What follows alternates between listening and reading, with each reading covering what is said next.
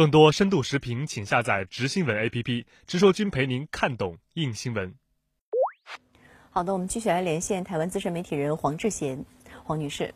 王金平证实向亲民党争取2020选举门票。王金平执意参选到底，会否冲击韩国瑜的选情？王金平他的民调的支持度比郭台铭还低，郭台铭都不会选上了，王金平有任何胜算可以赢吗？王金平他是数学系毕业的，他为什么一定要选呢？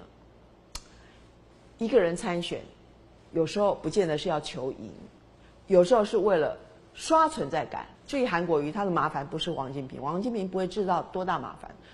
韩国瑜最大麻烦也不是蔡英文赢他十二趴，他最大的敌人是谁？韩国瑜最大的敌人是他自己。第一个是他刚刚当选的高雄市长，这是没有正当性的情况下，他就立刻要出来选台湾的领导人。第二，人终究每个人都只有一天二十四小时啊，你又要白天弄市政，然后晚上跑行程，周末跑行程。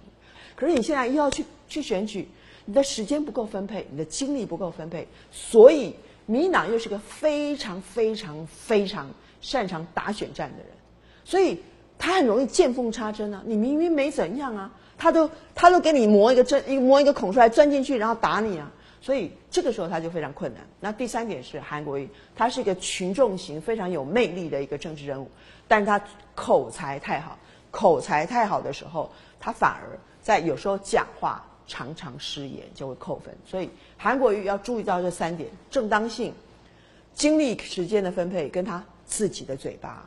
最后四个月还有努力的空间。好的，谢谢黄女士跟我们共同在线分享您的观点，谢谢。